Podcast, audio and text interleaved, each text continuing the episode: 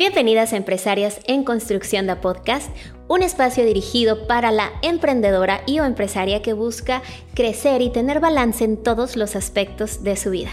Mi nombre es Cintia Alguín y me dedico a dar entrenamientos en diferentes técnicas de micropigmentación, así como a dar mentorías de negocio a empresarias y emprendedoras que quieren crecer sus empresas al siguiente nivel. Este es el capítulo número 18. Nunca subestimes a nadie porque te puedes sorprender.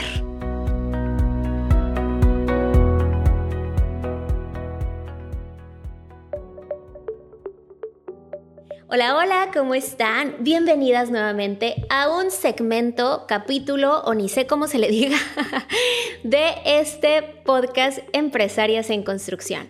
Quiero agradecerte, agradecerme por estar nuevamente aquí en nuestra reunión semanal de cada martes.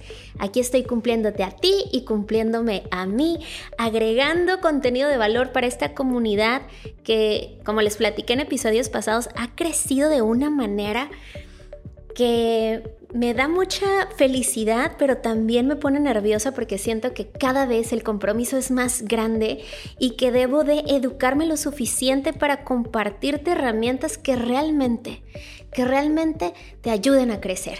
Porque hacer dinero, porque crecer nuestras empresas, porque dejar legado y crear empresas generacionales es nuestra obligación y sobre todo es necesario. El día de hoy quiero compartirte una historia porque saben que mi tipo de enseñanza, que es un método de enseñanza, de hecho se llama enseñanza significativa o educación significativa, cuando se educa desde las experiencias, porque está comprobado que tú retienes mayor información si escuchas la información a través de experiencias y no necesariamente a través de datos o a través de teoría como tal. Entonces, bueno, Ay, no les he platicado de algo, no quiero perder la oportunidad, algo que me pasó. Resulta y resalta que ayer estaba en, Instagram y abro y me llega un mensaje que si quería crear un perfil para comenzar a cobrar suscripciones de contenido pagado eh, o contenido exclusivo en Instagram y dije, ay, pues ¿por qué no? Estoy desocupada. Y realmente me pedía solamente un clic porque Instagram ya tiene todos los datos de mi negocio y también ya tiene todos los datos de, em, pues como de mi perfil, mi nombre, mi apellido, mi identificación y eso. Entonces, pues literal fue aplastarle un clic. Y pues yo dije, va, qué buena idea.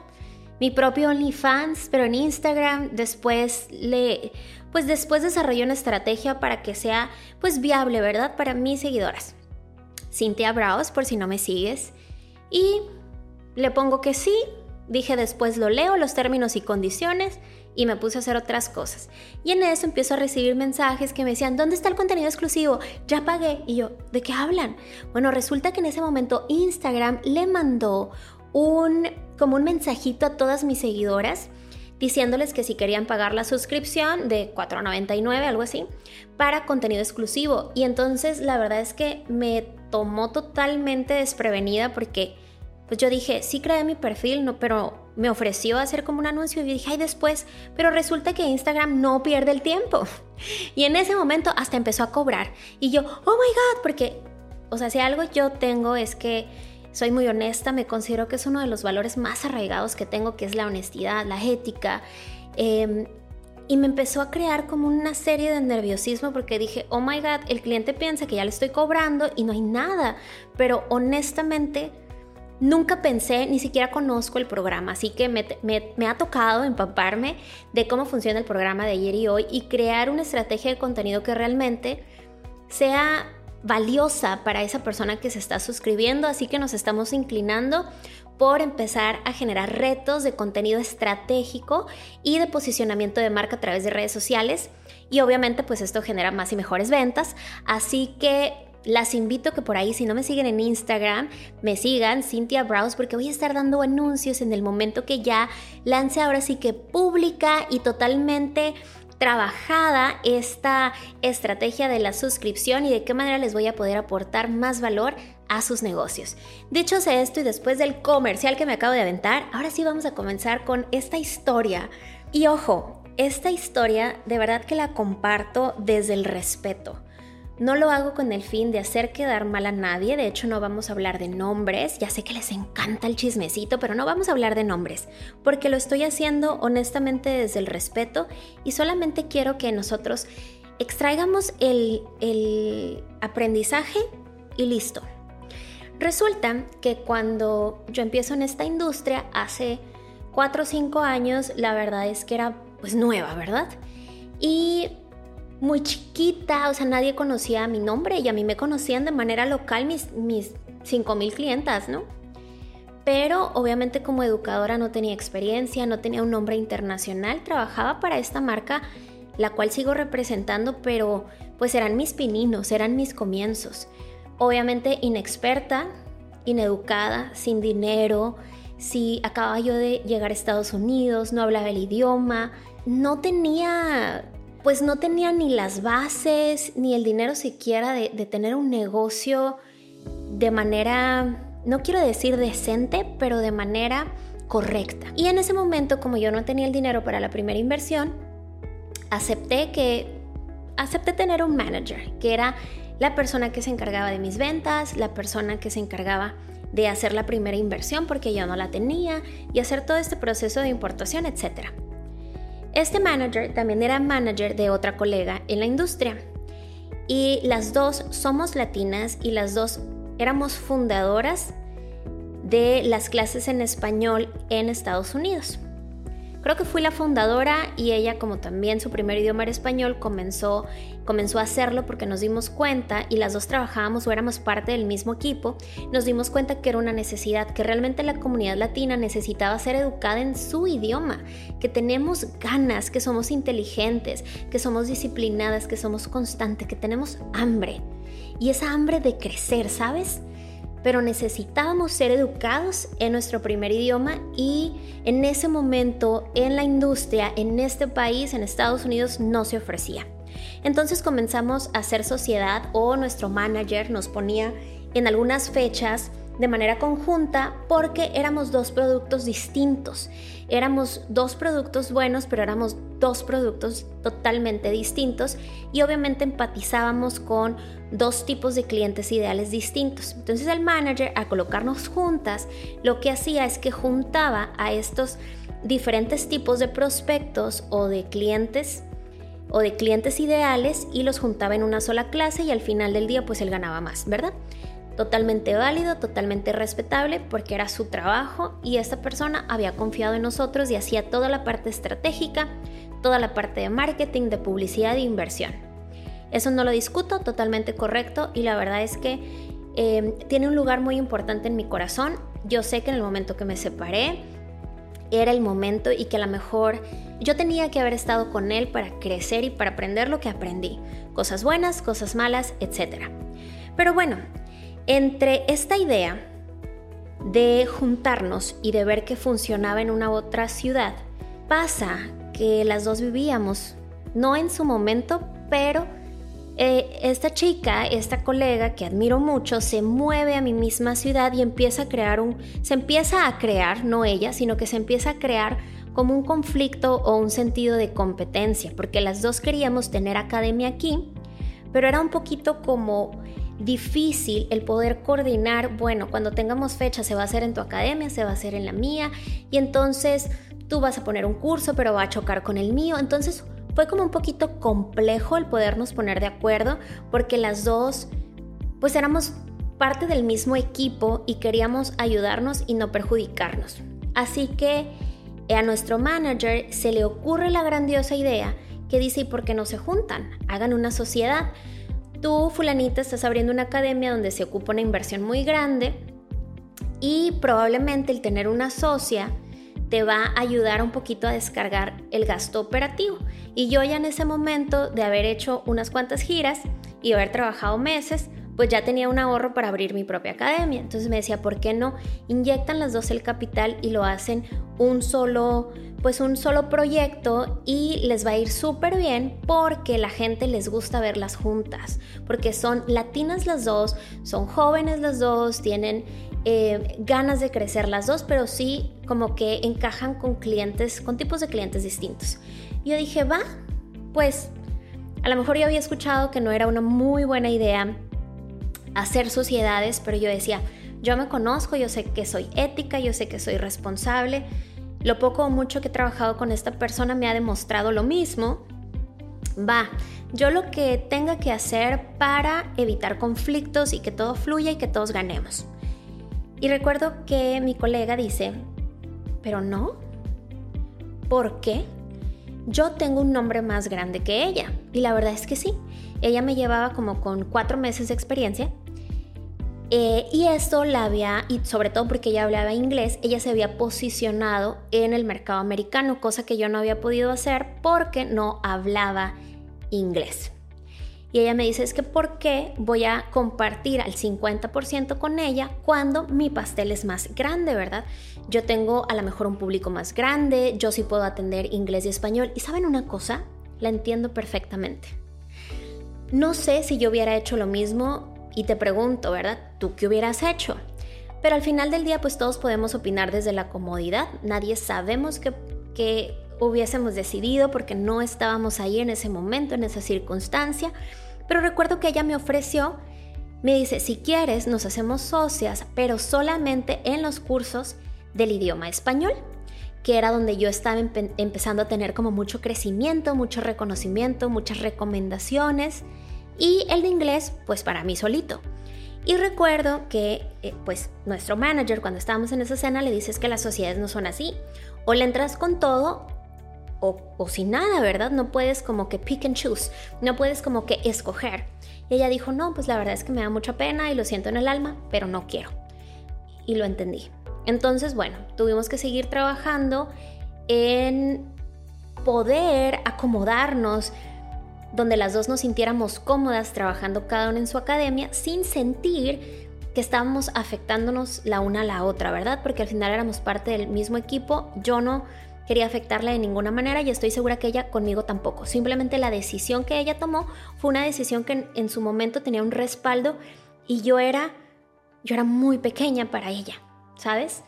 Así que no pasa nada, ella siguió trabajando por su lado, yo por el mío y empiezo a crecer y a crecer y gracias a ustedes que, que me abrazaron, países como Puerto Rico que me, que me recibió de una manera, eh, Bolivia, em, Chile, España, México, todos estos países que yo comienzo, Perú, que yo comienzo a educar y empiezo a hacerme ahora sí un nombre internacional. Y en ese momento hubo una clase eh, muy famosa en, mi industria. Obviamente si tú haces pasteles, pues no, no sabes de lo que te hablo, pero las personas que están en mi industria em, conocen a lo que me hablo, ¿no? En mi industria me empiezo a hacer un nombre muy importante en el área de habla hispana, sobre todo porque saco un curso que se llamaba Perfection Training by Cynthia Holguín y se hace el curso avanzado en mi empresa más vendido del mundo, donde puedo decir totalmente eh, con agradecimiento y con humildad que eh, fui instructora del 90% de los instructores de habla hispana dentro de mi empresa y de otras empresas a nivel mundial. Y bueno, un día se me acerca y me llama mi misma colega que en su momento decía que pues yo estaba muy chiquita para estar a su altura y que no quería hacer una sociedad conmigo donde me ofrecía ahora sí, oye, ¿sabes qué? Ahora sí quiero una sociedad. ¿Por qué no nos ponemos a dar la clase de Perfection Training juntas? Y con todo el respeto le dije, corazón, ahora la que no quiere soy yo. Ahora la que considera que pierde algo, soy yo. Y a lo mejor la decisión la hice, pues estaba más chamaca, estaba inexperta, quizá tenía dolido el ego y quise como regresar y decir, no, ¿verdad? Porque te voy a dar ahora de mi pastel que me costó un par de años construirlo y ahora si quieres, la cosa era antes, ¿verdad? Y pues nada, me dijo, ok, lo entiendo perfectamente porque recuerdo que en la sociedad que ella me proponía es que yo no podía educar con ella, que todo lo que yo producía pues iba a ser mitad y mitad. Y entonces yo decía, espérate, así como tú en tu momento estuviste y sentiste que no era justo, pues ahora la que siente que no es justo soy yo. Y ya no estaba dispuesta a negociar. Tuvimos la oportunidad y quiero que sepan que en ningún momento hubo algún pleito o que hayamos salido mal. La verdad es que no. Tuvimos la oportunidad de que el último curso que dimos juntas Y la última plática que tuvimos fue en un restaurante, recuerdo que estaban pues amigos, estaba mi esposo, estaba su esposo, y ella y yo, ya con unos tragos encima, nos acercamos a la orilla a hablar de esta situación y me decía, pero es que ¿por qué no quieres? Y yo, pues es que tú no quisiste la otra vez, y ya sabes, ¿no? Como que empezamos a sacar todo esto que las dos traíamos y que aparte que se había, se había creado como, como una nube gris alrededor por chismes, que si éramos competencia, o, o era bien chistoso porque aunque dábamos cursos juntas, las alumnas, no es que ella es la mejor, no es que la mía es la mejor, y entonces empieza a crear como este ambiente de competencia, aunque tú realmente no lo sientas, ¿verdad?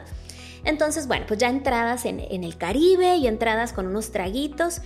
Eh, me dice Andy y una de, nuestras amigas que estaba en la cena que las manos nada más se movían, que las movíamos así, decían, estas se van a pegar. Y la verdad es que no. La verdad es que ese día nos estábamos eh, despidiendo porque era habíamos decidido que era nuestra última clase juntas, nos estábamos despidiendo, nos estábamos agradeciendo por el crecimiento que ella me impartió, el crecimiento que yo le compartí. Viajamos juntas muchas veces, solas, dormimos en la misma cama, nos conocíamos sin maquillaje, nos prestábamos cosas y, de verdad es que nos dimos las gracias, nos dimos la mano nos, dijimos palabras bonitas y todavía recuerdo que esa noche cuando llegamos al hotel recibí un mensaje muy bonito de ella, yo se lo recibí muy bonito, donde le decía que yo admiraba todo lo que ella había logrado y ella a mí. Y bueno, nos dijimos palabras muy bonitas y fue la última vez que hablamos. fue la última vez que hablamos. ¿Por qué te comparto esto? Porque muchas veces vas a tener la oportunidad de estar en una situación como esta, ya sea en la situación que yo estuve al principio o en la situación que, que estuve después, donde te vas a encontrar a personas muy valiosas que, que tienen las ganas, que tienen la chispa, que están dispuestas a dejar el cuerpo y alma en un proyecto, pero necesitan una oportunidad. Y esta oportunidad puede ser tú quien se la des. Yo considero que que soy una persona valiosa, simplemente en su momento pensé que había nacido en la cuna, en la cuna equivocada. Pero después descubrí que no, que lo, que está destinado a, a ser tuyo o que realmente no existen imposibles a la hora de soñar. Pero sí hay esos pequeños angelitos que te cruzas en el camino, que yo tuve varios y en alguna ocasión me tocará contarte en otro podcast que te dan ese empujoncito que necesitas. A veces simplemente es un voto de confianza, a veces un préstamo, a veces es una recomendación, a veces incluso son las palabras correctas en el momento correcto. Así que la siguiente vez que alguien te proponga hacer un negocio, una sociedad, y obviamente que lo hayas evaluado anteriormente y que no te dejes solamente llevar por el corazón, sino que sea algo viable, legal, justo, pero simplemente tu ego te engañe y te permita creer que tú vales más que la otra persona, quiero que recuerdes este podcast, que no subestimes a nadie porque de pronto te puede sorprender. Así que está con los ojos bien abiertos a las oportunidades, a esas personas valiosas que se acercan a ti y que pueden ser bendición para tu vida y tu bendición para, las, para la de ellos. Como en este momento yo me siento con mi equipo de trabajo, ¿sabes? Que siento que estamos, em, que a lo mejor yo puedo impactar de alguna manera su vida y ellos con su trabajo y su conocimiento impactan la mía. Pero tienes que estar bien atenta a que el ego, a que la soberbia, no te haga pensar que eres mejor de los demás y que los demás no están a tu altura. Porque pasa algo bien interesante, que la vida da muchas vueltas y que no sabemos en qué momento vamos a necesitar de otros y que qué bonito sea que cuando las personas nos recuerden, nos recuerden desde el agradecimiento y no desde la nostalgia del qué hubiera sido y si me lo hubieras permitido, porque yo muchas veces me he puesto a pensar, ahora que de repente me la topo en redes, digo, ¿Qué hubiera sido si ella y yo hubiéramos sido socias? ¿Qué hubiera sido? ¿Qué proyecto tan grande? Porque obviamente ya ha crecido también, ya ha crecido un montón. ¿Qué proyecto tan grande y tan revolucionario? ¿Y cuántas vidas de mujeres latinas hayamos impactado y no solamente en Estados Unidos, sino a nivel mundial a través de su historia que es muy poderosa y a través de la mía y a través de sus ganas y a través de las mías? Y también Si tú has estado en la otra posición donde alguien te ha subestimado, quizá te ha humillado, quizá te ha hecho sentir menos, recuerda esta frase que me encanta y que te quiero compartir ya para cerrar, que dice, cuanto más pequeño me creen, más grande puedo ser.